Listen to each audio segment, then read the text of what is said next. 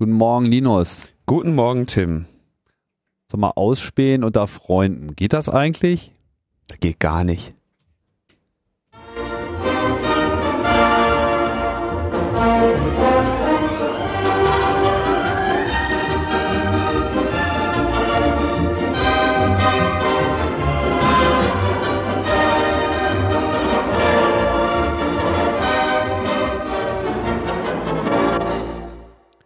Logbuch Netzpolitik 117. Schönen guten Tag. Hier spricht der Tim. Da hinten spricht der Linus. Hallo Linus.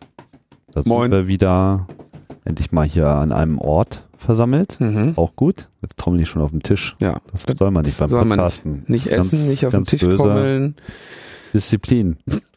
Disziplin ist angesagt. Ja. Ja, genau. Heute wollen wir auch mal schauen, wie diszipliniert sich denn so unsere Umwelt äh, verhält. Ähm, sind ja mal wieder so ein paar Updates gekommen zur Vervollständigung der Geschichtsbetrachtung der letzten zehn Jahre. Ich habe so den Eindruck, das kommt so langsam wie so ein kleines Mosa Mosaikbild äh, zusammen. Ansonsten gab's ähm, ja positive Rückmeldungen auf unseren Veranstaltungsblog. Äh. Sehr schön. Ja. Und, Und äh, teilweise auch mal, also das, das ist vielleicht ein, äh, das ist etwas, was ich in den letzten Wochen irgendwie oder Monaten vielleicht beobachte, dass sich erstmals irgendwie so ein paar Leute in den Kommentaren verirren, die irgendwie nicht so eine, ähm, sag ich mal, nicht so eine äh, konser konservative Sozialisation wie ich hinter sich haben, was so Höflichkeit angeht in, in den Äußerungen und im Umgang mit anderen Menschen. mh. Ähm, da würde ich äh, echt einfach bitten, so einen normalen Umgangston beizubehalten. Ja, wenn man da irgendwie halbwegs normal mit mir spricht, dann kriegt man auch eine halbwegs normale Antwort und äh, ansonsten kann man das vielleicht äh, auch so einlassen. Genau.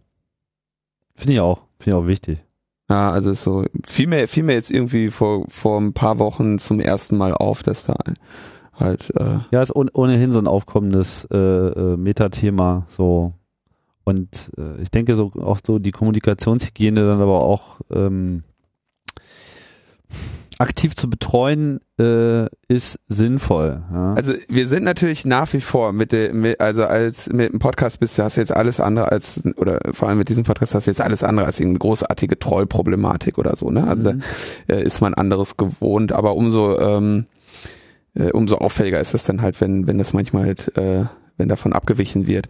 Ähm, was du gerade ansprichst, natürlich, es wird jetzt gerade auch mal wieder in verschiedenen Communities eben auch so dieser der Umgangston ähm, und der Respekt miteinander äh, voreinander äh, diskutiert. Open Source Community ist da gerade äh, dabei, sag mal, ein paar Sachen äh, zu hinterfragen, wie, was, den, was, die, was den Umgangston angeht. Ne? Piratenpartei ähm, Hat man ja streitet sich da auch drüber.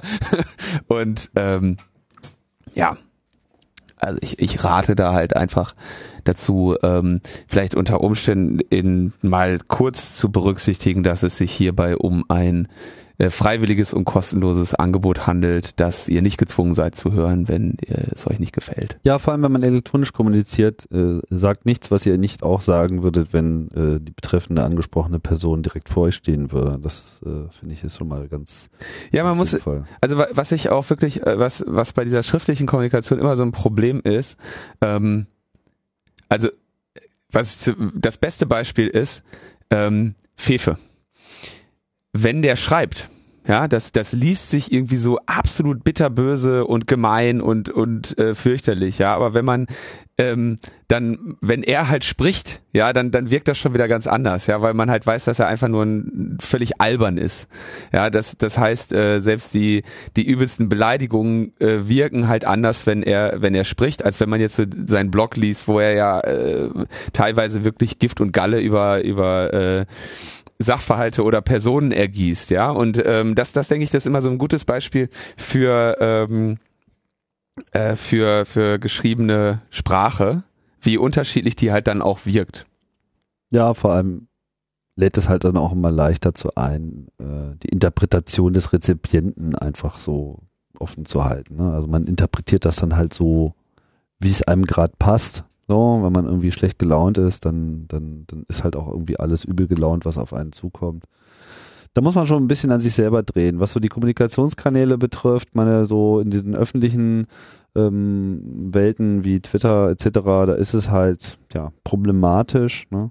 Mailinglisten, die ja im Prinzip auch schon so ein bisschen äh, immer so als als Schlachtplatz äh, des Netzes ähm, galten und das auch sehr zu Recht. Ja.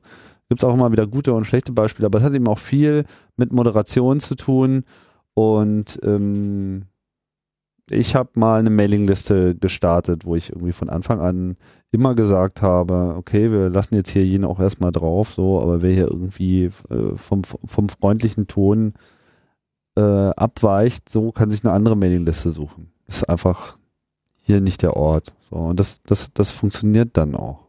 Das kann man dann eben auch äh, durchziehen. Naja.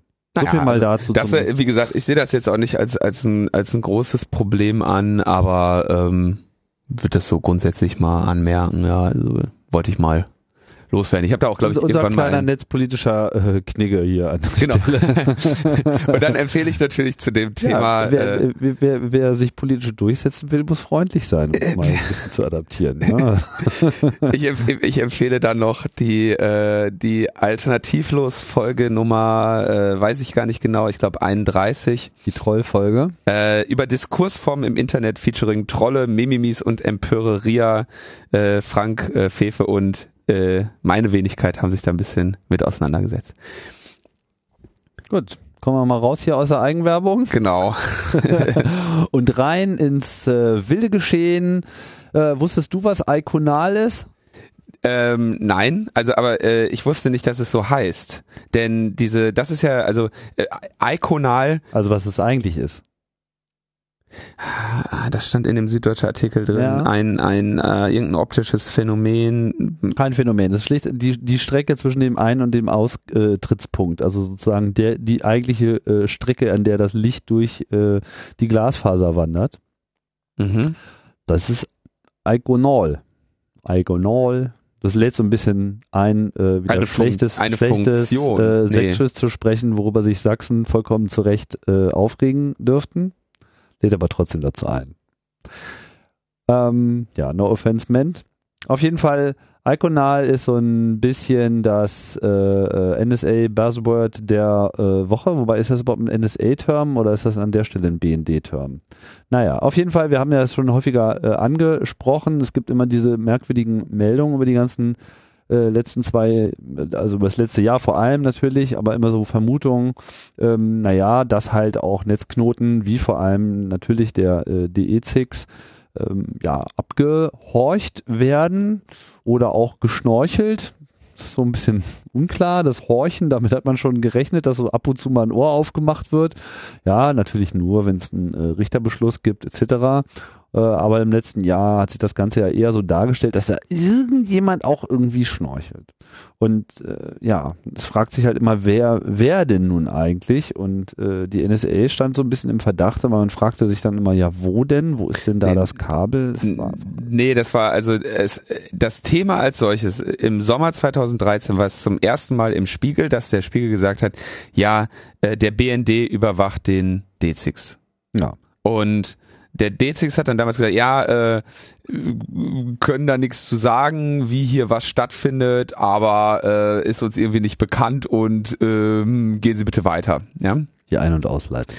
Genau, dann haben, hat der CCC im Februar 2014 dann die äh, Strafanzeige auch erstattet gegen äh, die Bundesregierung. Und da äh, war ich mal bei der Tagesschau kurz und habe dann äh, denen auch gesagt, ähm, dass quasi eine Internetüberwachung in Deutschland in dem Ausmaß äh, durch die NSA nicht passieren kann ohne Mitwissen oder Unterstützung deutscher Dienste. Das heißt, entweder lassen die es zu oder sie helfen dabei. Und das war eigentlich technisch schon immer klar, dass das nicht, du kriegst nicht diese Datenmenge aus dem D6 raus, ähm, ohne dass, dass da irgendwie, sag ich mal, zumindest die, die Dienste was von mitbekommen. Ja. Immerhin einer der größten Netzknoten, wenn nicht, glaube ich, sogar mittlerweile sogar der größte ja. äh, Netzknoten des Internets. Also äh, nicht ganz uninteressant. Und dann äh, wurde im Juli nochmal dann von, durch Frontal 21 äh, berichtet, ja, der, der BND hat da eine feste Standleitung zum, zum D6, um da äh, abzuschnorcheln. Und jetzt wurde äh, auf Basis von Akten des Kanzleramts und des BNDs recherchiert von NDR, WDR und Süddeutsche äh, der Süddeutschen Zeitung eben erklärt, okay, es gab eine Zusammenarbeit zwischen dem BND und der NSA zwischen 2004 und 2008. Zu dem Zeitpunkt ne, war jetzt diese ganze 9-11-Geschichte noch relativ äh, frisch und äh, der zu dem Zeit zu dem Zeitpunkt Kanzleramtsminister Steinmeier war guter Freund mit dem äh, BND-Chef Hanning und die haben sich natürlich um ihre uneingeschränkte Solidarität gekümmert. Die ja vom Bundeskanzler Schröder ausgerufen wurde. Genau, und ähm, haben dann in Frankfurt ab 2004 Telefonverkehr überwacht und im November 2005 auch äh, den Internetverkehr. Und das Ganze mit Technik, die sie aus den USA bekommen haben. Ähm, die, der ganze Aufbau war dann so, wie ich das, glaube ich, auch vor irgendeiner Folge mal hier ungefähr erklärt habe. Du hast ähm, einen groben Filter direkt an Ort und Stelle, also in Frankfurt, der dann zum Beispiel äh, die ganzen YouTube-Video Inhalte, ja, also das eigentliche Video zum Beispiel rausfiltert, weil den ganzen Mistwitz, den ich nochmal, das ist viel Bandbreite, die du brauchst und das ist ja eh public, das kann man sich Genau. bei Bedarf dann eh selber ziehen, ist eh public. beziehungsweise woanders.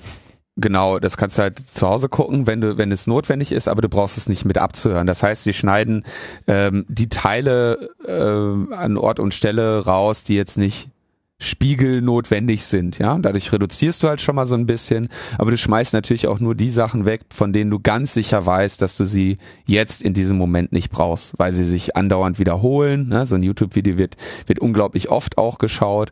Ähm, insofern filterst du das natürlich dann äh, aus deinem Datenstrom raus. Und ähnliche Vorfilter, ja. Also quasi Dinge, die dich nicht wirklich interessieren, schneidest du halt raus. Aber die Dinge, die dich nicht interessieren, sind eigentlich hauptsächlich nur Bandbreiten starke äh, Dinge, die ohnehin öffentlich sind und Dinge, die sich sehr häufig wiederholen, wo du dann halt ein bisschen voroptimierst und sagen wir mal statt der der gesamten Seite vielleicht dann deiner Station nur noch äh, übergibst, der hat schon wieder diese Seite aufgerufen, aber die hat sich nicht geändert seitdem und deswegen schicke ich die jetzt nicht nochmal mit, da kannst du da gucken, ne? also ein bisschen äh, vorgefiltert. Ähm, dann geht eine Leitung nach Pullach. Ähm, und da steht dann irgendwie, da war mir jetzt nicht ganz klar, in einigen Berichten hieß es, für diese Leitung wäre die Telekom bezahlt worden, an anderen Stellen äh, stand für diese Vorfilteranlage, die Hardware, die dafür notwendig wäre, äh, sei die Telekom bezahlt worden, vielleicht auch beides, aber es flossen äh, ungefähr 6000 Euro im Monat an die Telekom. Was nicht viel ist. Klingt mehr so nach Leitung. Ja, also äh, wie gesagt, das, da war ich mir jetzt nicht sicher, in dem da ich will mich da eher auf die Primärquelle ähm, Süddeutsche beziehen und da hieß es halt irgendwie Hardware. Oh. Ähm, und von Pullach, also wo der BND sitzt, von da ging es dann nach Bad Aibling, äh, wo dann eben BND und NSA äh, sitzen. Das war der Teil, den wir letzte Woche auch schon besprochen hatten, wo der äh, gute PR oder wie der hieß, JZ, wie die alle hießen, im NSA UA keine ähm, Aussagegenehmigung hatten.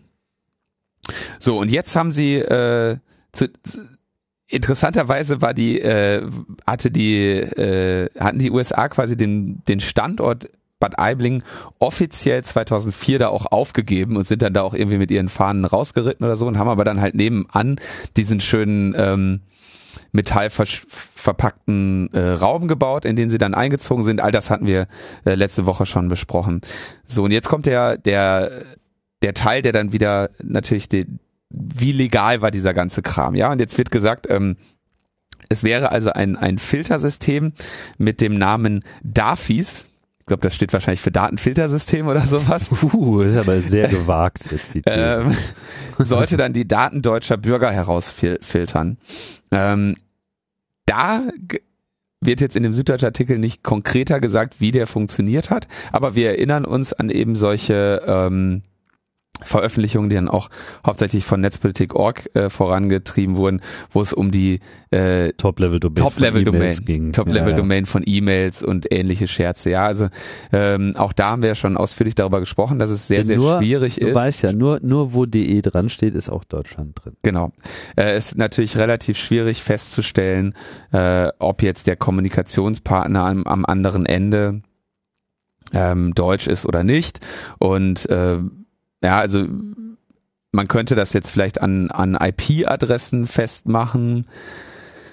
Ähm, aber es ist also klar, man kann kein, man kann auf einen Internetdatenstrom dieser Menge nicht einfach einen Filter setzen, der sagt, deutsche Kommunikationspartner ausklammern. Das ist eben ein Internet und ähm, entsprechend ist es auch Inter. Ähm, Jetzt haben sie aber diesen Datenfilter gebaut und behaupten jetzt einfach, das ist so eine Zahl, die äh, die Journalisten da jetzt einfach auch übernehmen. Der hätte ja 95 Prozent äh, Genauigkeit gehabt. Was ich interessant finde, weil auch das kann nur eine Schätzung sein, weil du kannst diese, du kannst es ja nicht verifizieren. Ja, also wenn du sagst, der, wenn du wenn du die Genauigkeit bestimmen kannst und sagst, der ist 95 Prozent genau, dann siehst du ja auch, wo er nicht genau ist und könntest ihn nachadjustieren. Ja, das heißt, es ist eine, das ist eine reine Fantasiezahl. Also man muss sich auch die fünf Prozent im Prinzip genau angeschaut haben. Ja, man, man und überprüft haben. Genau, und das haben sie ja nicht. Also äh, diese 95 Prozent, das ist halt dieses klassische Ding, ne? wir sagen eine Zahl mit einer 9 vorne, äh, die klingt groß ja, und sagen Prozent, ja. Ja, so wie früher so äh, Internetprovider irgendwie damit äh, angegeben haben, dass sie ja 99-prozentige Zuverlässigkeit äh, haben. Und wenn man das mal ausrechnet, das heißt so drei Tage im Jahr fällt das aus. fällt alles 95 Prozent. So, äh, dann haben sie dann irgendwann nochmal eine neuen nochmal dran gehängt. Genau, und das ist aber natürlich irgendwie ein absoluter, äh, also schon, also rein methodisch kannst du diese Genauigkeit nicht bestimmen in diesem Fall, weil sie ja selber, da kommt natürlich auch dieser Teil rein, wo sie sagen, wir haben die meisten Daten, sammeln wir zwar, aber den, nur den kleinsten Teil davon schauen wir uns an, weil unsere Gehirne zu klein sind. Und wenn wir das automatisch verarbeiten, dann ist es, dann ist es ja automatisch verarbeitet und deswegen nicht, äh, nicht überwacht. Ähm, also diese Zahl 95 Prozent ist halt natürlich so absolute Augenwischerei, aber trotzdem, ja, vor allem, wenn man das wirklich jetzt mal auf die deutschen Bürger hochrechnet, äh, heißt es, dass sozusagen vier Millionen deutsche Bürger da äh, mal locker durchrutschen. Ja.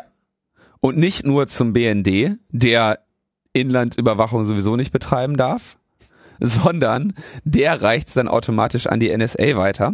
Und da hat dann auch BND intern, gab es dann da Bedenken, da gesagt wurde, hey, wir, wir können das hier gar nicht voll, vollständig kontrollieren. Ähm, und wenn die, hat also ein, ein Mitarbeiter des BND äh, sich gesagt, so selbst wenn die USA uns zusichern, sich an unsere Gesetze zu halten, können wir das wegen unserer technischen Unterlegenheit überhaupt nicht überprüfen. Ja, das heißt, wir, wir verlassen uns hier auf deren Wort, verstoßen selber gegen das Gesetz und helfen denen dabei, äh, etwas zu tun, was äh, eigentlich eben auch nicht in, äh, in Ordnung ist. Und ähm, da sagte der BND-Mitarbeiter, war da von einer äh, gewissen Weitsicht geprägt und sagte, die gesamte verschlüsselte Kommunikation, die können wir ja inhaltlich überhaupt nicht beurteilen. Das heißt, da können ja auch nochmal Deutsche drin sein. Und wir wissen ja nicht, ob die Amis nicht ohnehin entweder diesen Co äh, diese Krypto knacken können oder sowieso den Secret Key haben und das alles äh, irgendwie dann bei sich nochmal entschlüsseln. Das heißt, ähm, wir haben ja wirklich ein äh, Problem und dann wurde halt vom, vom BND auch das Bundeskanzleramt gefragt, äh, ob sie denn das G10-Gremium über diese Operation informieren müssen. Und die Antwort äh, scheint dann irgendwie wohl gewesen zu sein, müsste wohl nicht. Ähm, und hint, gesetzlicher Hintergrund ist eben der weit, die Weitergabe von Telefondaten und Mailverkehr von Deutschen an ausländische Dienste ist nur unter strengsten Voraussetzungen und nur im Einzelfall zulässig und hier kann man natürlich nicht von einem Einzelfall reden. Ähm, Fakt ist, der Steinmeier als Kanzleramtsminister muss zugestimmt haben, denn es gab, es gab Kommunikation und zwar genaue, enge Absprachen zwischen Kanzler, Bundeskanzleramt und äh, BND in diesem Fall. Ähm, Thomas de Maizière, der dann äh, sein Nachfolger war, hat die Operation erstmal weiterlaufen lassen. und währenddessen äh, sitzen wir äh, vom Fernseher und schauen uns solche Äußerungen an wie ähm, Abhören unter Freunden, das geht gar nicht. Und da gab es jetzt auch eine sehr schöne Frage in der äh, Bundespressekonferenz, äh, wo dann gesagt wurde, sagen Sie mal, Herr Seibert, heißt das, äh, dass sich die Bundeskanzlerin, als sie Abhören unter Freunden geht, gar nicht gesagt hat, nicht nur auf das bezogen hat, was über die Unterlagen von Herrn Snowden berichtet wurde, sondern dass sie zu diesem Zeitpunkt ganz genau wusste, was passiert war und sich konkret zu Informationen geäußert hat, die sie selbst hatte. Also mit anderen Worten, wenn die Kanzlerin sich hinstellt äh, und sagt, abhören unter Freunden geht gar nicht, meint sie damit dann doch nur sich selbst oder meint sie alle deutschen Bürger? Und in dem Fall hätte sie ja dann äh, gelogen. Und dann sagt der Seibert, ich glaube, der zeitliche und sachliche Zusammenhang dieser viel zitierten Äußerung ist sehr klar. Es standen damals Abhöraktionen gegen Botschaften von EU-Staaten, wie auch Abhöraktionen gegen deutsche Einrichtungen zur Rede. Das war der Punkt, den die Bundeskanzlerin ansprach. Mit streng geheimen Verschlusssachen, die dem Untersuchungsausschuss des Deutschen Bundestages in Dokumentform vorliegen und vorgelegt wurden, hatte das nichts zu tun. Mit anderen Worten, die Kanzlerin wusste zu dem Zeitpunkt, dass es diese Kooperation zwischen BND und NSA gab und hat sich in ihrer Äußerung explizit nur auf äh, das Abhören von Botschaften äh, und äh, deutsche Einrichtungen bezogen. Lehrt uns ähm, Steffen Seibert, aber da würde ich doch ganz gerne nochmal reinhören in den Originalkontext dieser Äußerung. Die deutsche Bundeskanzlerin Angela Merkel hat sich erstmals persönlich zu den Ausspähvorwürfen geäußert. Unmittelbar vor Beginn des EU-Gipfels in Brüssel fand sie deutliche Worte. Ich habe, seitdem wir über die NSA sprechen, auch immer wieder gegenüber dem amerikanischen Präsidenten deutlich gemacht, Ausspähen unter Freunden, das geht gar nicht. Das habe ich im Juni, als er in Berlin war, gesagt, im Juli und auch gestern in einem Telefonat, und zwar aus dem Interesse für die Bürgerinnen und Bürger in Deutschland. Da geht es nicht vordergründig um mich, sondern da geht es vor allen Dingen um alle Bürgerinnen und Bürger. Wir brauchen Vertrauen unter Verbündeten und Partnern. Also wir hören, und zwar aus dem Interesse für die Bürgerinnen und Bürger, da geht es nicht vorrangig um mich. Naja gut, das ist ja im Prinzip auch äh in unserem Interesse. Also man kann es jetzt noch mal wieder so hindrehen, dass man sagt, es ist äh, in unserem Interesse, dass sie nicht abgehört wird und weniger in ihrem eigenen. Aber es ist schon klar, äh, was da gespielt wurde. Ne? Das ist aber auch so schwammig formuliert. Ja, also merkt man aber auch, dass sie wirklich so die Kunst äh, der, der Politrede auch wirklich perfekt beherrscht. Ne? Also man, selbst in dem Satz war ja irgendwie nicht so viel drin, wo man sie jetzt äh, unbedingt drauf festnageln kann. Nee, äh, das, das ist richtig. Es gibt da noch ein, ein weiteres schönes äh, Beispiel. Aus dem Interesse für die Bürgerinnen und Bürger. Heißt ja nicht, die Bürger und Bürger werden irgendwie abgehört oder so. Ja, das ist ja sozusagen nicht nur mein Interesse, sondern ja, das ist ja das Interesse von allen und äh, sie, sie spricht ja auch überhaupt nichts konkret an, sonst ja, es wird ja über die NSA geredet. Also bloß nichts fest, auf nichts festnageln lassen können. Ja, da gibt's noch, noch ein schöneres, noch ein schönes Beispiel, wo auch man sich versucht, äh, nicht festnagelbar zu machen. Ähm, auch sehr schön zitiert in diesem äh, ausführlichen Artikel der Süddeutschen.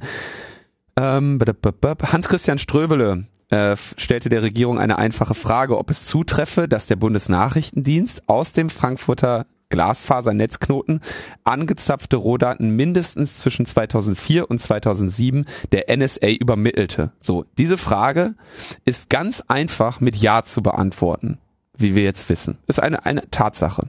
Ja, der hat also, spezifisch. Also, wenn die Berichterstattung der Süddeutschen zutrifft, oder Davon, äh, das stelle ich nicht in Frage, dass die zutrifft. Na gut, aber das ist jetzt, sagen wir mal, die einzige Quelle bisher. Es gibt jetzt noch keine. Ja, aber die basiert ja auf. Zweite Bestätigung. Wie gesagt, die basiert ja auf Unterlagen und nicht auf Spekulationen. Mhm. Ja, und er bekommt die Antwort, das ist sehr schön. Staatsminister Klaus-Dieter Fritsche aus dem Kanzleramt antwortet, der Bundesnachrichtendienst hat im angefragten Zeitraum keine im Raum Frankfurt erfassten Telekommunikationsverkehre automatisiert an die NSA weitergeleitet. Der ein, das eine Wort automatisiert, das in der Frage von äh, Christian Ströbele nicht vorkam, setzt diesen Satz genau so, macht den so spezifisch, dass man auch heute noch behaupten kann, er wäre wahr. Weil sie sagen, es war ja nicht automatisiert. Das ist ja irgendwie nochmal durch Filter gegangen und beim BND und es wurde nur einmal täglich automatisch übertragen, aber nicht automatisiert die Inhalte einfach so.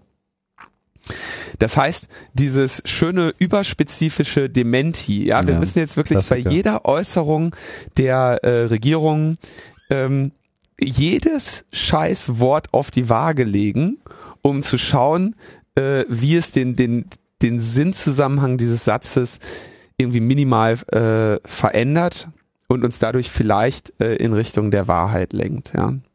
Ja, ich, ich, ich, ha- ich habe dir nicht in die Fresse geschlagen, während ich ein blaues T-Shirt trug. Genau, ja.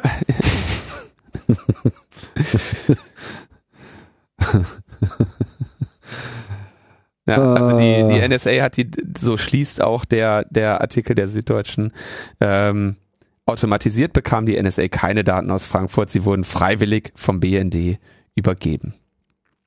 Ja, also ähm, ich finde das, wie gesagt, es ist eine bis auf die technischen Zusammenhänge oder technischen Details und die politischen Zusammenhänge, die da nochmal drin aufgerollt sind, keine nichts, nichts, was wir nicht vorher gewusst hätten und was nicht eigentlich auch offensichtlich war. Mhm. Ja, das ist, ähm, Aber es ist natürlich umso wichtiger oder umso schöner, dass das jetzt äh, vor diesem Hintergrund der, der Jahre oder des Jahres Äußerungen zu diesem Thema äh, herauskommt. Ne? meine, was ist denn sozusagen die Gesamtsituation, die sich daraus jetzt eigentlich zusammenbauen lässt? 2001, 9-11, die Amerikaner drehen irgendwie komplett frei, was so Überwachungsmaßnahmen betrifft, sowohl in den USA, das eigene Volk und auch so äh, auf der digitalen Ebene wird irgendwie alles nochmal so auf 11 gedreht. Und Teil davon ist, dass große Solidarität eingeklagt wird, das wahrscheinlich weltweit. Wer immer gerne dabei war, sind die Five Eyes, also Kanada, UK, äh, Neuseeland, ähm, Kanada, UK, Neuseeland und USA, äh, wer war nochmal der fünfte? Äh, war es Die Five Eyes? UK, USA, Neuseeland, Australien Ah, Australien natürlich. Klar. und dann Genau. habe ich aber jetzt noch den fünften weggelassen. nee, also also Australien, Neuseeland, UK, Kanada, Kanada. Genau. Genau, und USA. So. Na, die waren ja sozusagen Gewehr bei Fuß und das war ja schon immer so und da äh, dürfte wahrscheinlich der, der Datenfluss immer maximal gewesen sein, nur dass eben jetzt andere Länder auch noch interessant ist. Im Übrigen ist mir noch nicht so ganz klar, da haben wir auch relativ wenig Erkenntnisse oder zumindest äh, tauchen bei uns relativ wenig Nachrichten äh, auf, was so zum Beispiel die Rolle von Frankreich betrifft. Also es gab ja da auch schon einzelne, wäre auch nochmal interessant, aber Deutschland ist natürlich da äh, ganz vorne und die von dir schon äh, erwähnte, ähm, was war das, die uneingeschränkte Solidarität, die äh, Schröder ausgesprochen hat, auch wenn er Ich wiederhole, uneingeschränkt. Ja, ja. Was ja da nicht ganz so uneingeschränkt war in der Folge äh, mit dem Irakkrieg, mag nun dazu geführt haben, dass man dann eben auch so auf digitaler Ebene äh, zugestimmt hat und gesagt hat, okay, ja, ihr dürft jetzt hier mal abhorchen. Sprich, irgendwie gibt es eine Leitung zum BND, irgendwie sind die Daten dahin bekommen, wahrscheinlich nicht automatisiert, vermutlich musste irgendwie einmal am Tag irgendjemand so wie bei Lost irgendwie auf eine Taste drücken, damit dieser Datenfluss auch weiterhin läuft und nicht als automatisiert bezeichnet werden kann. Irgendwie sowas. Und ähm, ja, dieser Filter ist vermutlich Quatsch. Ja, also es klingt für mich so ein bisschen nach so einem Fake-Filter. Ja, wir haben da auch einen Filter und der filtert da irgendwas. So. Und schon hatte die NSA einfach den Zugriff auf das deutsche Internet an einer wichtigen Stelle. Wobei das ja äh, sicherlich nochmal wert ist zu betonen, DE6 ist zwar der größte Internetknoten in Deutschland und auch ein ähm, wie soll ich sagen, also ein, ein wichtiger Austauschpunkt, aber das schließt ja so ein bisschen die Telekom etwas aus. Weil die Telekom an der Stelle nicht so in dem Maße peert, wie es eben alle anderen tun. Also alle außer der Telekom kommunizieren vor allem über das DE6. Ja, die Telekom hat nur das, das, die Leitung nach Bullach gelegt. Ja, ja, ebenso. Das ist, äh, man, man kann sich aber jetzt, wenn man jetzt mal äh, eins und eins zusammenzählt, kann das ja eigentlich auch nur bedeuten, dass einfach ein äquivalenter Zugriff eigentlich auch äh, im Telekom-Netz existieren müsste, um das Puzzle zu vervollständigen. Selbstverständlich, auch da haben wir ja, also es geht, wir haben ja schon die äh, die Meldung über, ähm, das war ja auch erst wieder vor ein paar Wochen, dass die NSA im Telekom-Netz drin säße. Ja. Ja. Ähm, wo dann die Telekom irgendwie sagt, ja, hm, haben wir irgendwie nicht feststellen können. Ja, natürlich nicht, weil sie das nutzen, was sowieso da ist. Also das ist ähm, nochmal, wenn du ein Netz mit einer Lawful Intercept Schnittstelle hast, dann hackst du natürlich die Lawful Intercept Schnittstelle. Du kriegst diese Datenmengen nicht sinnvoll daraus und vernünftig gefiltert an Ort und Stelle, indem du da irgendwelche Büchsen hackst. So, es muss ein riesiger Datenstrom aus, aus diesem, aus diesem Kern, aus diesem Netz, wo auch immer, zu dir. Und der kommt dann nicht einfach zu dir, äh, indem du da was hackst und keiner merkt das. So, das, wir reden davon irgendwie riesigen Datenmengen. Und die gehen natürlich nur, also die kriegst du dann nur über gesonderte Leitungen irgendwie raus. Also, ja, heißt es, dass dann quasi auch der BND an der Stelle alle Lawful Intercept ähm, äh, Schnittstellen einfach so by Default zum Vollschnorcheln freischaltet. Zu keinem Zeitpunkt automatisiert. Nee, nee, klar. Also einmal am Tag muss man halt die Taste drücken.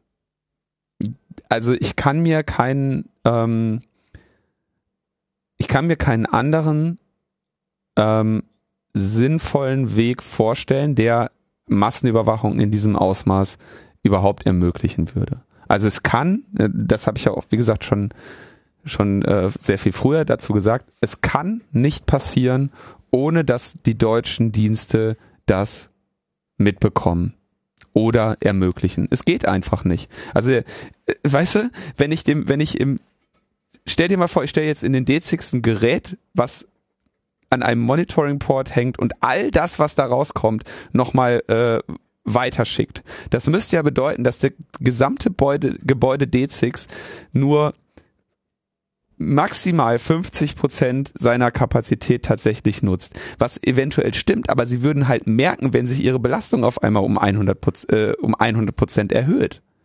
Ja, also das ist, du kriegst diese Daten dann nicht raus, ohne dass es jemandem auffällt. Es sei denn, du nutzt einen Kanal, der ohnehin schon da ist. Und das ist eben der, ähm, der des Lawful Intercept. Und der wiederum ist ja so angelegt, ähm, hatte, hatten wir, glaube ich, auch schon mal besprochen, dass du eben diese Sammelstelle vor Ort hast, damit die Mitarbeiter des betroffenen, äh, der betroffenen Infrastruktur nicht sehen, was du ab, ab, ablauscht oder nicht. Es wäre ja, wie gesagt, eine Katastrophe, wenn die D6-Mitarbeiter ähm, quasi die Konfigurationen oder die Sucheinstellungen für die für den BND oder für die NSA machen würden die würden ja sofort anfangen, das äh, irgendwie zu Geld zu machen, indem sie halt Leute warnen oder äh, über diese Überwachungsmaßnahmen manipulieren oder so. Hm. Die 50%-Schwelle gilt ja auch nach deiner eigenen Aussage jetzt so nicht. Also wenn man jetzt mal den replizierbaren Datenverkehr ja, abzieht, dann landet man irgendwie nicht bei 50 Nee, dann bist du bei 10. Aber du kriegst ja trotzdem da nicht raus. Das also ist halt das ist ein immer, noch, ja. immer noch sehr, sehr, sehr viel. Und vor allem ähm, gerade jetzt bei, als es vor ein paar Wochen um die Telekom ging, die haben ja dann auch geschaut, die sind ja losgegangen und haben sich ihre ähm, haben sich ihre Netze nochmal angeschaut und haben gesagt, haben wir irgendwo einen Anschein für äh, Compromise, fliegen hier irgendwo äh, Daten raus, die wir ähm, ja, es macht vor allem so den Eindruck, als ob also jetzt Frank-Walter Steinmeier an der Stelle derjenige ist, der es quasi letztlich autorisiert hat. Ja, sicherlich nicht ähm, wie soll ich sagen, weil er das jetzt mal persönlich geil fand, so. Das ist jetzt nicht so ein, so ein Eigenlauf, sondern quasi einfach qua Amt weil es äh, offensichtlich ja äh, Staatsräson zu sein schien oder immer noch ist. Ja, also diese Kooperation wurde einfach als wichtig äh, erachtet und wurde einfach äh, genehmigt und die Aussage, dass es dann vor allem nicht dem G10, der G10-Kommission vorgelegt wird, was ja nun an sich nicht gerade jetzt besonders offenherziger äh, Club ist. Was ist das? Vier Mitglieder sind da Zehn, äh, drin. Ähm, Ich glaube, das sind zehn Leute. zehn. Vier würde mich wundern, weil es, äh, das würde ja noch nicht mal die Fraktionen, äh, äh, die, die Parteien äh, widerspiegeln. Ähm, nein, nein, es sind fünf. Also es ist irgendwie ein CDU-Mensch, Rechtsanwalt Andreas Schmidt, äh, stellvertretender Vorsitzender Bertolt Huber, Frank Hoffmann, SPD. Äh, Ah, nee, du hast recht. Also Mauer. aktuell Also es gibt dann immer noch vier. Es gibt immer noch Vertreter, also im Prinzip sind es acht Mhm. Leute, ne? Ähm, äh, interessanterweise, diese werden vertreten von NN. Was heißt denn das? Hier reichen wieder In- Initialen oder was? Wolfgang Götzer CSU, Hartmann und dann die Halina äh.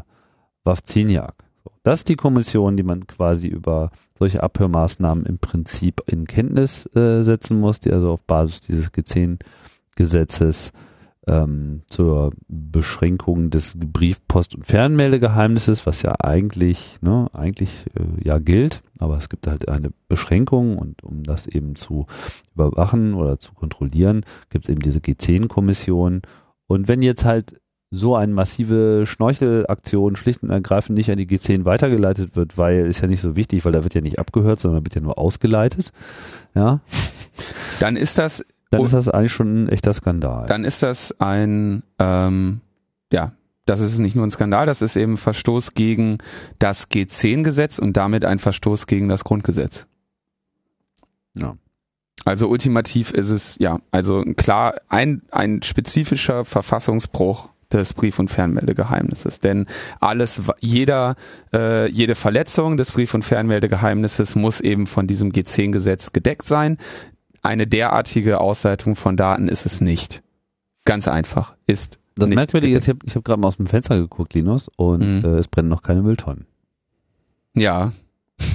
Immer noch nicht. Nee, ja. es ist, äh, Es ist unglaublich. ja, ja. Wir lassen das alles mit uns machen. Das ist, ähm, das ist echt interessant. Also, ähm, Nobody cares. es geschieht ja zu unserem eigenen Schutz. Genau. Gegen Terror. Damit wir hier nicht alle enthauptet werden.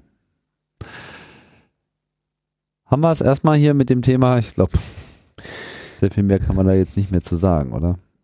Nee, man kann da jetzt, wie gesagt, also, ähm, es ist, ist ein Skandal. Ist ein Skandal. Und, äh, es scheint halt auch wieder nicht, äh, reflektiert zu werden in dem Maße. Ja, äh, sehr viel besser äh, reflektiert wird ähm, dafür der doch äh, eher unterhaltsame Disput zwischen der VG Media, äh, Google und auch dem Bundeskartellamt. Da geht ja der Ball äh, in letzter Zeit häufiger hin und her. Wir erinnern uns, Leistungsschutzrecht wurde von ähm, ja, einer Springer geführten Koalition ähm, durchgesetzt. Von einer unter- Springer geführten Koalition. Ja, Ach so, ich dachte, ich dachte, ich dachte du meinst die So ich- Regierungskoalition. nee, das hatte ich jetzt nicht so. Ich meinte eher so eine Koalition von Verlagen, aber man kann das jetzt auch mal frei interpretieren. Und ähm, die, äh, ja, die Regierungskoalition hat das ja dann noch durchgesetzt, so unter äh, dem Erstaunen und, und, und offenen, offenstehenden Mündern der äh, sogenannten Netz Netzgemeinde. Und ähm, ja, und jüngst äh, gab es ja den Versuch, dieses Leistungsschutzrecht dann auch mal in Stellung äh, zu bringen. Dann äh, hat sich das Ganze in Form der VG Media, wo halt viele Verlage, die große Fans von diesem Leistungsschutzrecht zusammengeschlossen sind, hat sich dann sozusagen erstmal ja versucht, da mit einer Klage gegen äh, Google durchzusetzen. Die kam dann aber nicht so weit, weil ähm, ich weiß nicht mehr ganz genau, in welchem Gericht wurde das abgelehnt. Ja, das ist mal, das ist wieder unsere, das, da ist sie wieder, unsere äh, Schwäche. Wie auch immer, diese Klage wurde dann aber wirklich mit Kopfschütteln abgelehnt. Es war kein Gericht, es war die äh, das Kartellamt. Was es war auch schon äh, genau das Kartellamt natürlich. Das Kartellamt äh, hat sich quasi dieser Beschwerde dann nicht wirklich anschließen können, hat einfach gesagt, wovon redet ihr eigentlich? So. Und hat ja noch gesagt so, pass mal auf, äh, wenn ihr hier mit Marktmacht kommt, dann müssen wir irgendwann, äh, wenn ihr uns weiter auf den Sack geht, werden wir mal prüfen, ob ihr nicht ein Kartell seid. Ja. ähm, super. So, so und jetzt hat jetzt hat Google äh, angekündigt und hat gesagt, na ja, mh, Da gibt's ja dieses wir haben, wir haben Leistungsschutzrecht. dieses, wir haben dieses Leistungsschutzrecht mal gelesen und wir müssen ähm, quasi, wir sind entweder, also wir dürfen ohne deren Zustimmung keine Bilder oder Textpassagen übernehmen.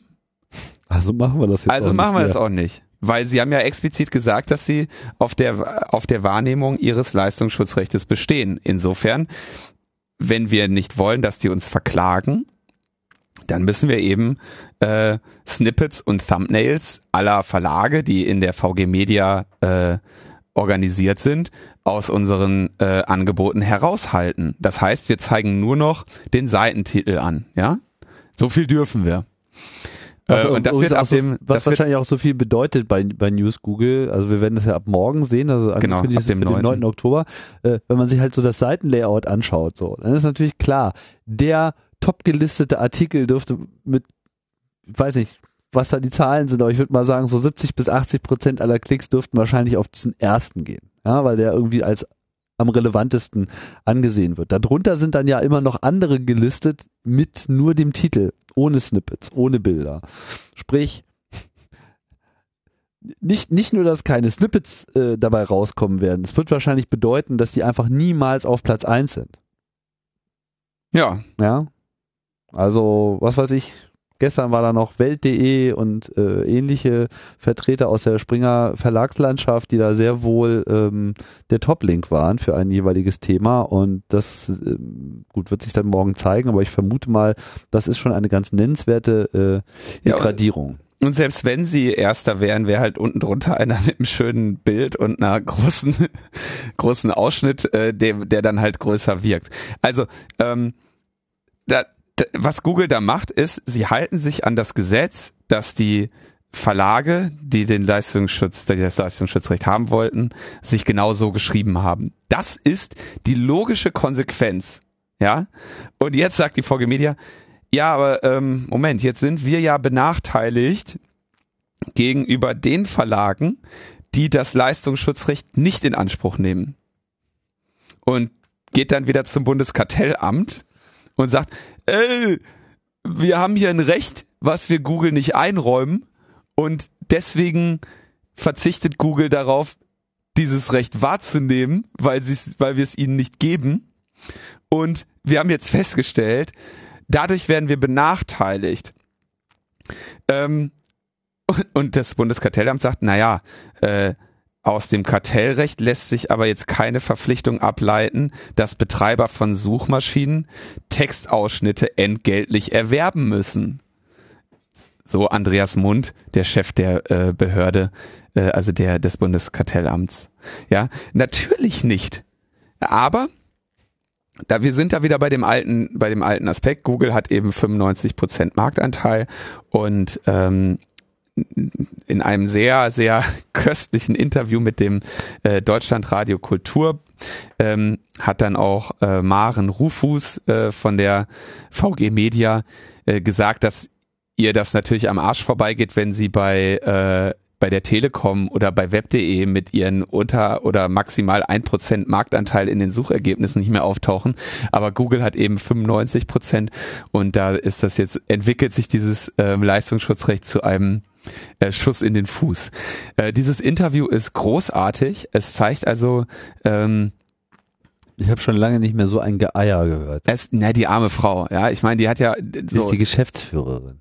ich dachte Sprecherin. Nein, nein, also vielleicht ist sie auch die Sprecherin, aber sie ist auf jeden Fall äh, die Geschäftsführerin. Also, Also, sie, einer von sie, zwei. sie hat da wirklich ähm, große Mühe, Man nennt das Rudern. Sie ruderte. noch irgendwie ein, ein sinnvolles Argument äh, äh, vorzubringen.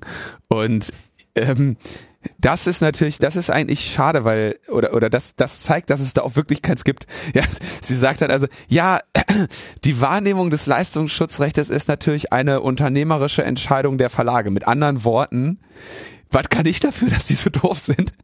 Aber ich muss das jetzt hier irgendwie durchrocken, das ist halt mein Job, ja, und, äh,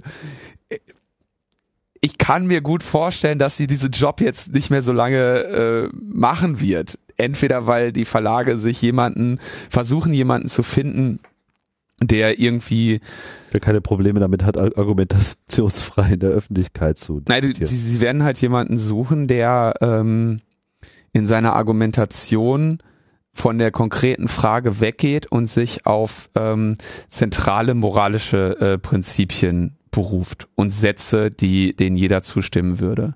Ja, das versucht sie auch, aber das kriegt sie nicht so gut hin. Also müsstest also du brauchst halt jemanden, der dann mehr, das kann, es kann doch nicht sein, ja. Ich würde auch nochmal sagen dürfen. Äh, man wird so, wir können doch nicht akzeptieren, ähm, ja, also da, da, da wären, da wären mir noch ein paar Sachen eingefallen, die man ähm, besser hätte sagen können und äh, um dafür für diesen Unsinn zu argumentieren. Aber es ist sehr schön, dass halt selbst die Leute, die sich tagtäglich damit beschäftigen, dass die auch nicht in der Lage sind, auch nur irgendwie sinnvolles Argument dafür vorzubringen. Das ist schon sehr schön. Was sie also jetzt will, ist offenkundig, dass Google News den anderen Verlagen, nämlich denen, die auf ihr ähm, Leistungsschutzrecht äh, nicht äh, bestehen, denen auch noch äh, irgendwie was weiß ich die die Snippets wegnimmt, ja. Aber das ist wie gesagt, also sie müssten halt dieses äh, diesen äh, dieses Gesetz halt lesen was sie da geschrieben haben, ja. Sie haben es selber und geschrieben. Sie haben es selber geschrieben und deswegen finde ich auch die, den Titel von Stefan Niggemeier, der sagt, also da hätten wir alles nicht mehr reden müssen. Äh, Verlage empört, jetzt will Google nicht mal mehr ihr Recht verletzen. Damit hat er recht. Das ist so auf den Punkt. Das ist ja. wirklich großartig. Ich meine, ich, ich freue mich irgendwie extrem, weil diese, diese lächerliche, ich weiß nicht, als wir hier das erste Mal über Leistungsschutzrecht diskutiert haben, als das überhaupt aufkam, so, ich meine, es war doch einfach einhelliges Kopfschütteln. Es war einfach immer so ein, das ist so stupide, das ist so dermaßen bekloppt und doof, das, das kann einfach nicht sein, dass das keiner merkt.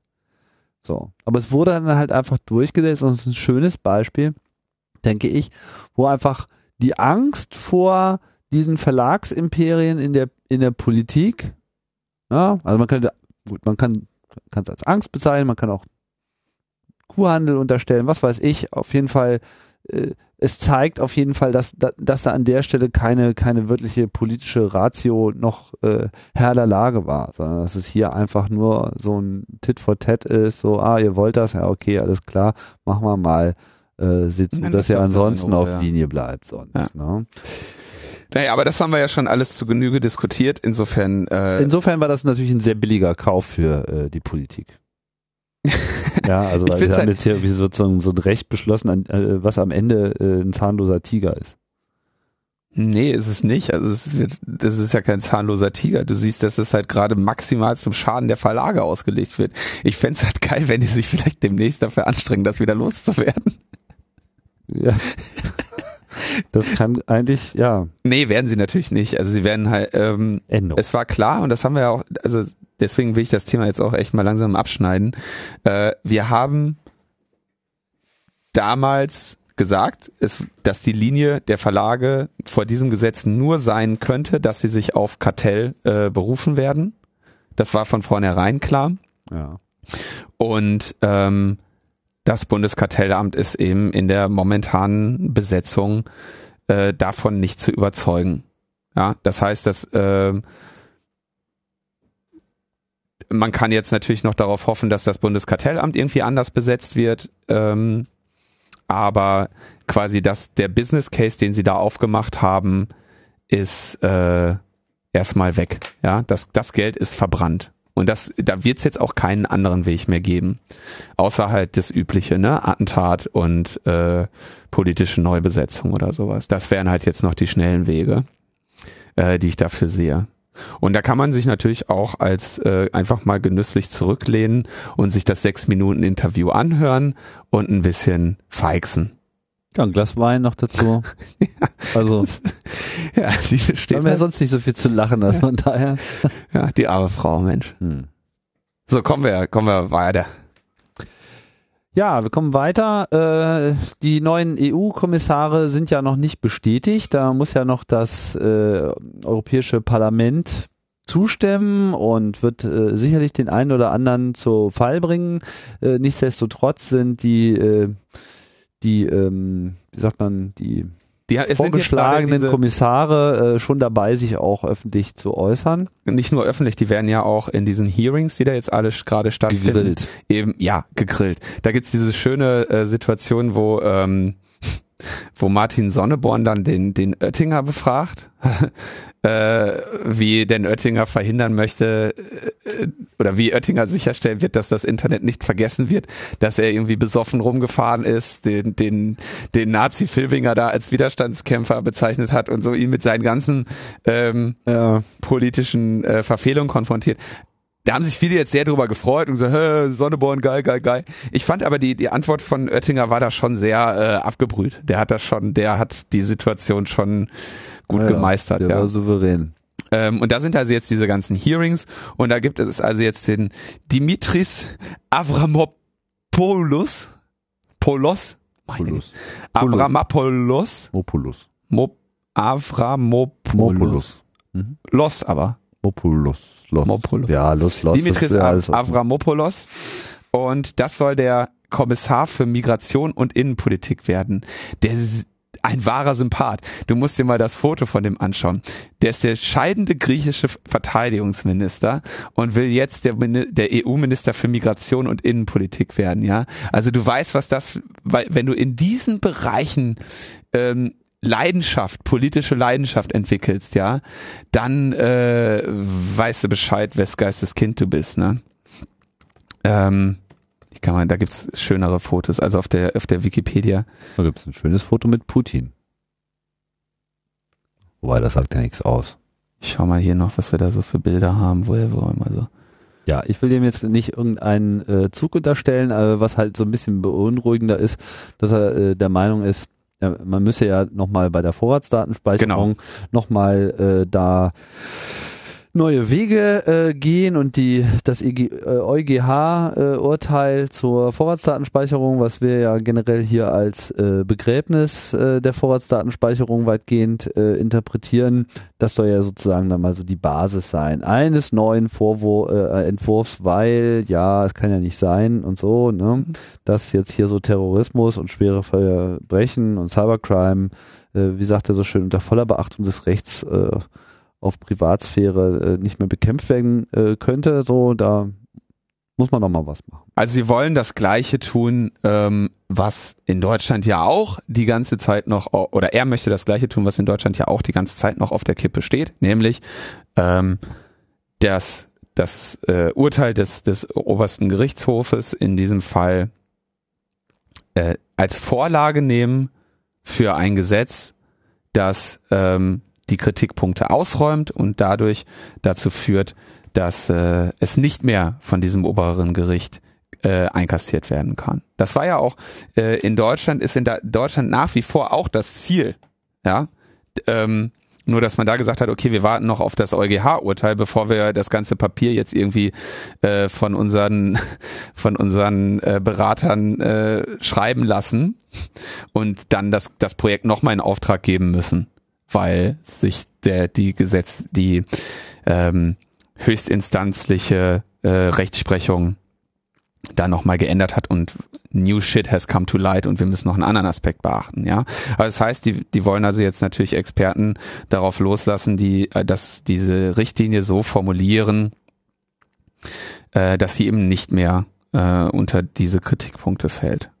Ja, viel Spaß. Das wird also der, das, s- kündigt dieser äh, Mann schon an, ähm, bevor er überhaupt im Amt ist.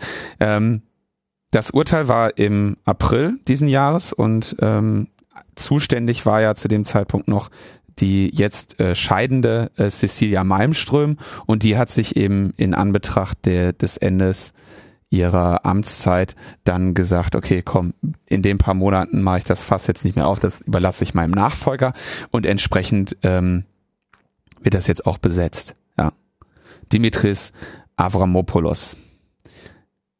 Ja.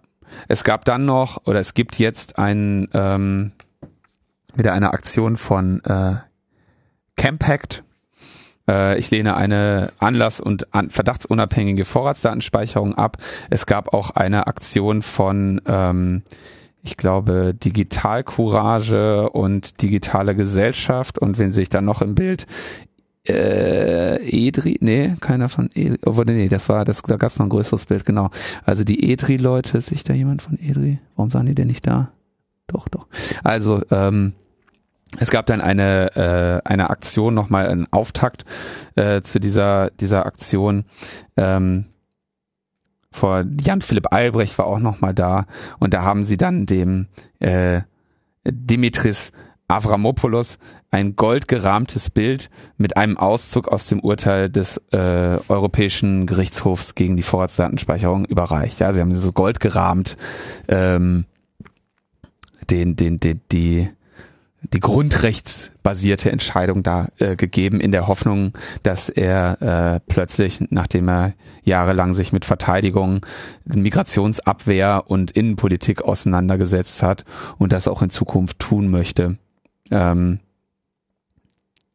irgendwie noch seine Stimmung zu ändern. Ja, das wird aber wahrscheinlich ähm, der, der soll erstmal durchkommen, ne? Aber also es, es zeigt, naja, es zeigt aber das, was, was ich dann immer in so fatalistischen Stunden äh, beklage, dass wir keine ähm,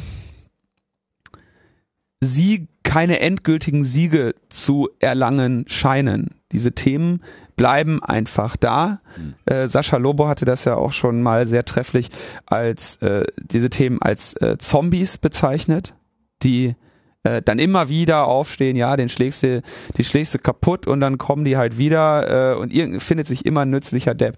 Ähm, und es wäre halt schön, wenn das irgendwann mal aufhören würde. Aber ähm, ja, vielleicht äh, sind ja auch seine äh, Bemühungen dann nicht ähm, von Erfolg gekrönt. Darauf bleibt ja noch zu hoffen.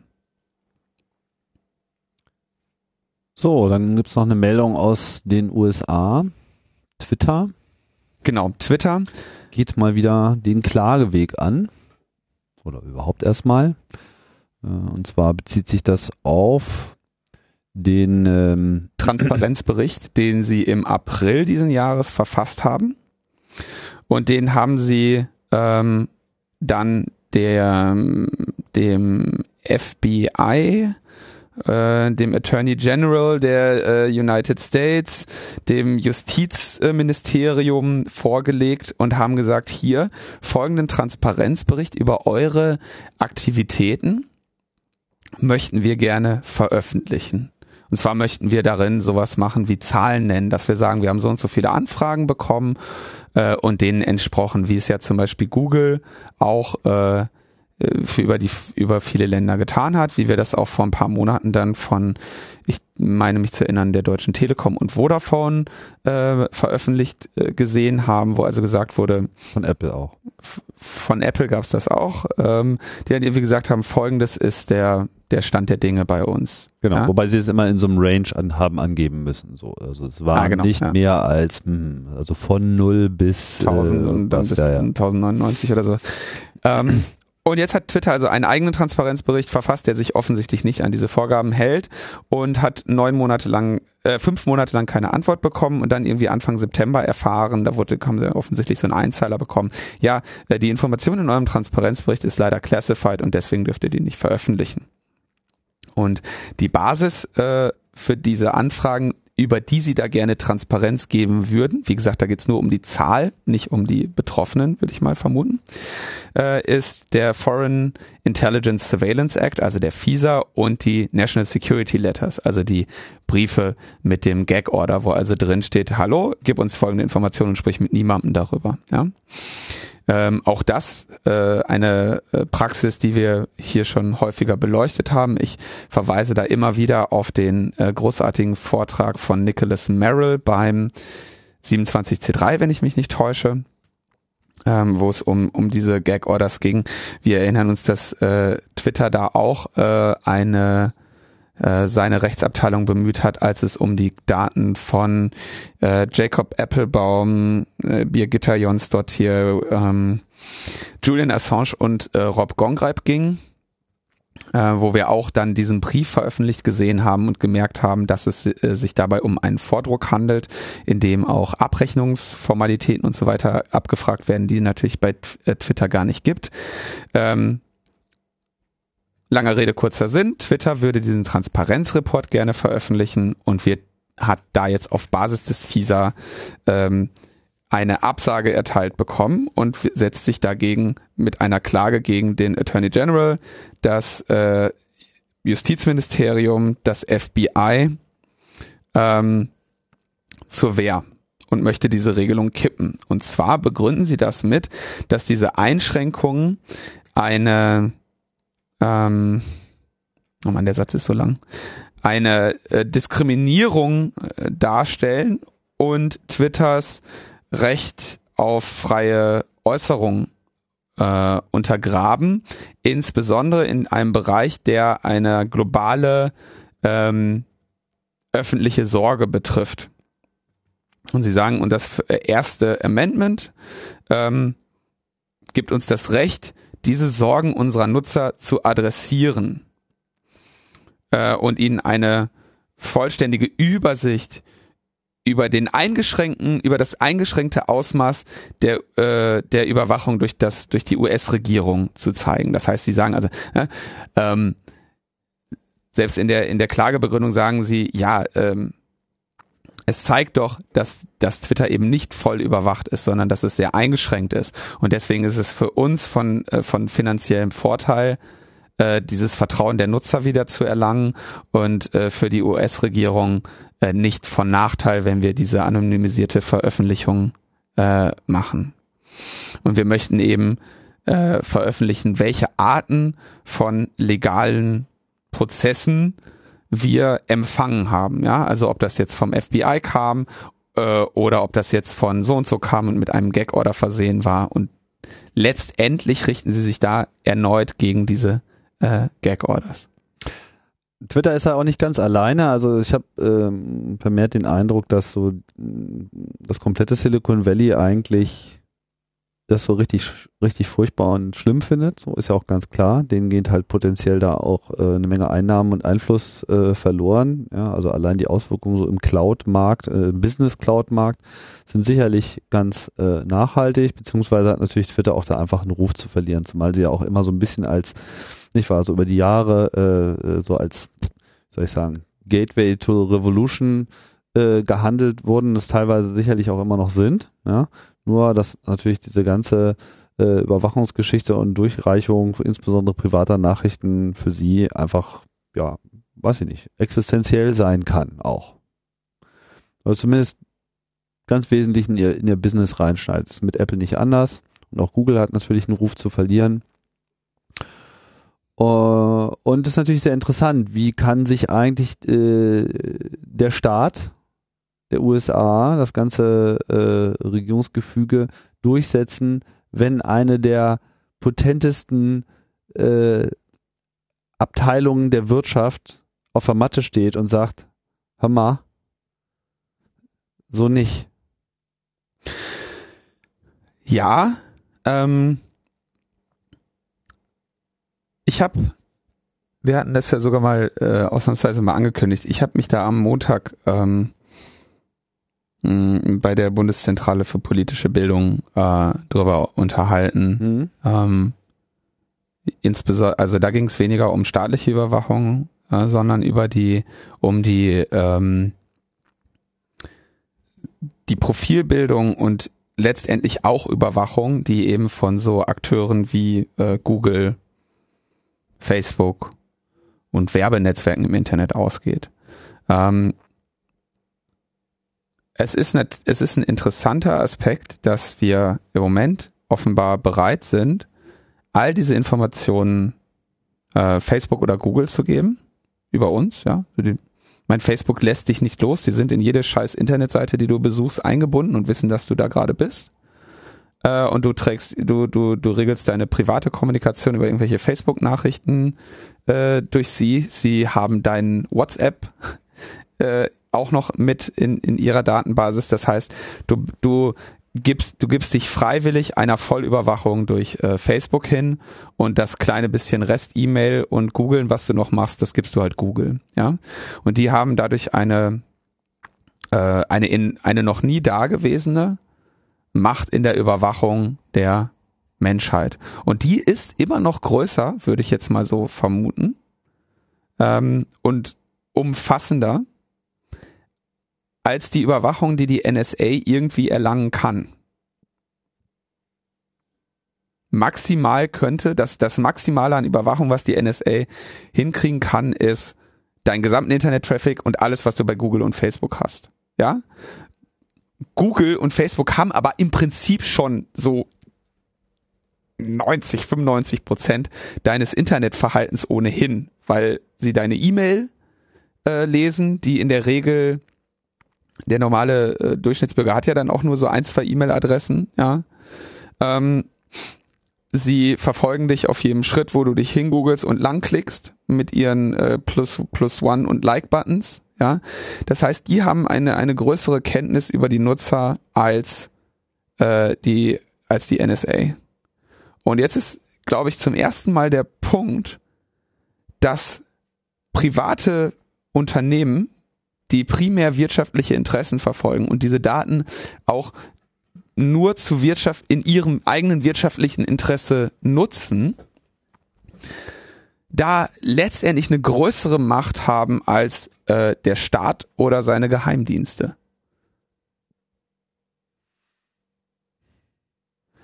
Ja, das, also das finde ich, das muss man sich auch mal aus, aus der Perspektive vor Augen führen. Das, das heißt jetzt nicht, dass, äh, dass äh, ich dafür plädiere, dass die Geheimdienste da jetzt auch dran dürfen, wenn es schon die, äh, wenn wenn es schon diese ich Unternehmen find, ich so find, haben. Ich finde den Begriff äh, Macht an der Stelle insofern etwas äh, deplatziert, weil ich würde sagen, sie hätten die Möglichkeit, ja, daraus äh, äh daraus äh, vielleicht auch Macht abzuleiten. Ich würde dir noch nicht mal unterstellen, dass das wirklich ihr ihr Ziel ist. Das ist halt dieser, diese Dual-Use-Problematik dieser Daten. Ne? Um das zu tun, was sie eigentlich primär tun wollen, nämlich Geld verdienen, ja, brauchen sie im Prinzip dieselben Daten, die ein Geheimdienst braucht, um seine äh, Kontrolle über die Bevölkerung oder die Überwachung dieser Bevölkerung durchzusetzen. Das war ja früher nie so, also oder kaum so, dass irgendwie primäres wirtschaftliches Interesse wirklich absolut kongruent ist mit einem Überwachungsinteresse durch einen Geheimdienst. Einfach eine neue Situation. Ja, muss man sehen. Ich meine, was ich, was ich sehr interessant finde, ist, dass ja jetzt auch so ein, das ist ja eigentlich auch relativ neu, ja, dass in der amerikanischen Öffentlichkeit jetzt überhaupt mal eine Debatte über Privatsphäre geführt wird. Und du meinst, äh, äh, die Dinge, die ich jetzt eigentlich absichtlich ausgeklammert hatte, dass äh, Apple irgendwie ankündigt, die Device-Verschlüsselung sei jetzt äh, so, dass selbst sie nicht mehr da rein backdooren können und damit auch dem FBI nicht mehr helfen können. Du meinst, dass Eric äh, Schmidt, ähm, ich glaube gestern, dann öffentlich sagte, der sicherste Ort für deine Daten ist im Moment Google auf dieser Welt. Ja. Äh, womit er im Zweifelsfall recht hat. Es kommt halt drauf an, was du als drei, dein Bedrohungsszenario siehst. So. Ja. Gelöscht werden die Daten da auf jeden Fall nicht mehr. So, also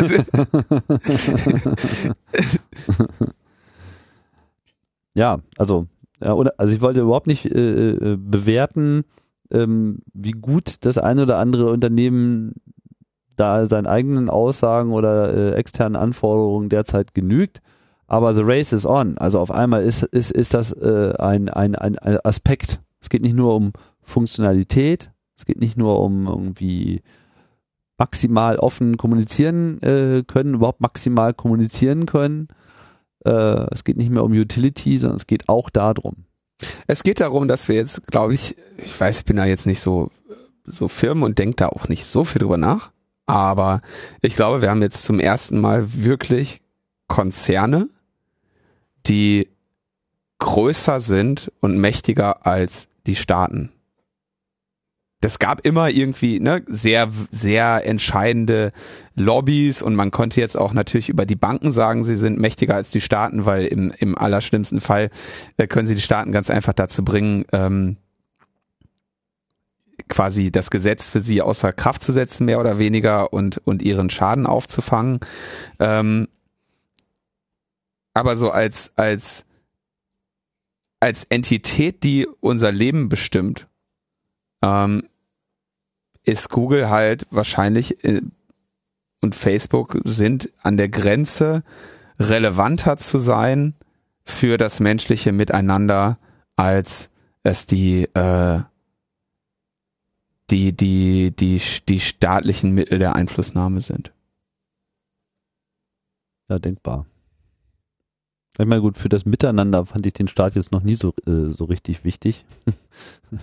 das war halt früher vielleicht eher, eher der, der, Telefonbetreiber und das Postunternehmen, das irgendwie die Leute zusammengebracht hatten. Jetzt halt ja, aber die haben, die haben, früher war es, war Telekommunikationsdienstleistungen äh, am Ende wirklich nur darauf beschränkt, diese Telekommunikation zu ermöglichen. Ja, ähm,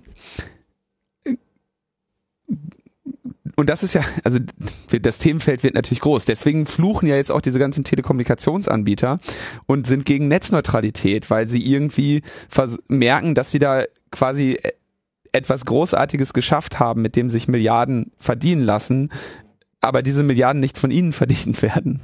ja. ähm, naja, die haben es ja noch gar nicht geschaffen. Also ich muss es dann noch, ich werde das mal nochmal irgendwie zu einem, einem größeren, konsistenteren Bild äh, zusammen formulieren, was ich vielleicht auch, auch irgendwie klarer und flüssiger erklären kann. Aber dieser, ähm, dieser Aspekt, den finde ich schon sehr, sehr spannend, dass ähm,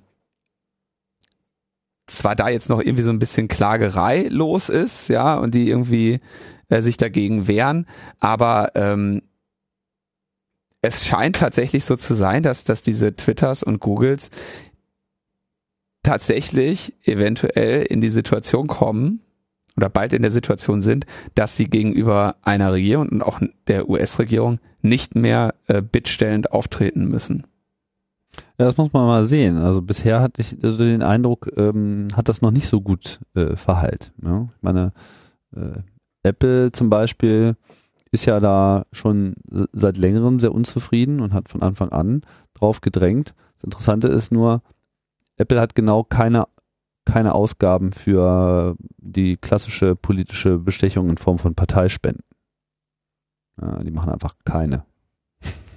das kommt, ist auch, ich, auch fair. Kommt, ja, ist auch fair, aber kommt irgendwie so beim Establishment halt irgendwie nicht so gut an, habe ich so den Eindruck. Ja, also ich weiß nicht, irgendwie ja, aber das, ist, das, schon, das ist schon wirklich fies. Ne? Das, nee, aber das, das äh, sehe ich als, als äh, Bestätigung meiner These. Die haben das nämlich nicht mehr notwendig. Die haben es nicht mehr nötig. Ja, bei Google ist es anders. Ja, also Google äh, ist da nicht auf derselben Linie. Es ist aus, ausschließlich äh, Apple, die das so machen.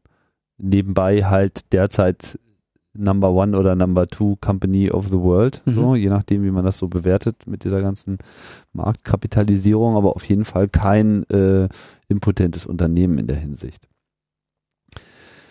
Naja, ähm, wir spulen mal vor jetzt. Genau, wir sind mal äh, das Schönste, was dabei rauskommen kann bei diesem, bei dieser Klage von Twitter könnte, wäre natürlich, dass diese ähm, dass diese Gag, diese unsägliche äh, National Security Letter Praxis irgendwann mal kippt. Oder zumindest stark eingeschränkt wird. Oder äh, ja, sinnvoll eingeschränkt wird. Insofern in den USA tut sich da auch was. Ja. Und wir werden es natürlich wohlwollend verfolgen, wie Twitter da zum wiederholten Male äh, sich hervortut als Speerspitze der Revolution.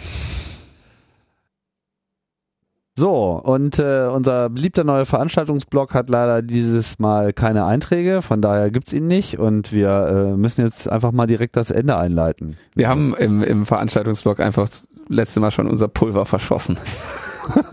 also neues Pulver bitte äh, an uns, lnp.metaebene.me und ähm, ja, kündigt uns äh, ruhig mal an, was ihr an interessanten ähm, Ideen so da ins Feld führt. Ist bei uns immer ganz gut aufgehoben.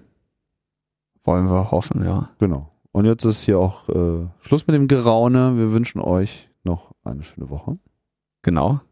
Und wir sind mal gespannt, wie die äh, Erscheinensfrequenz in den nächsten vier Wochen wird dann halt ruppiger. Wer weiß, vielleicht steigt sie auch abrupt an. also geht schon mal alle in Deckung. Bis bald. Bis bald. Ciao, ciao.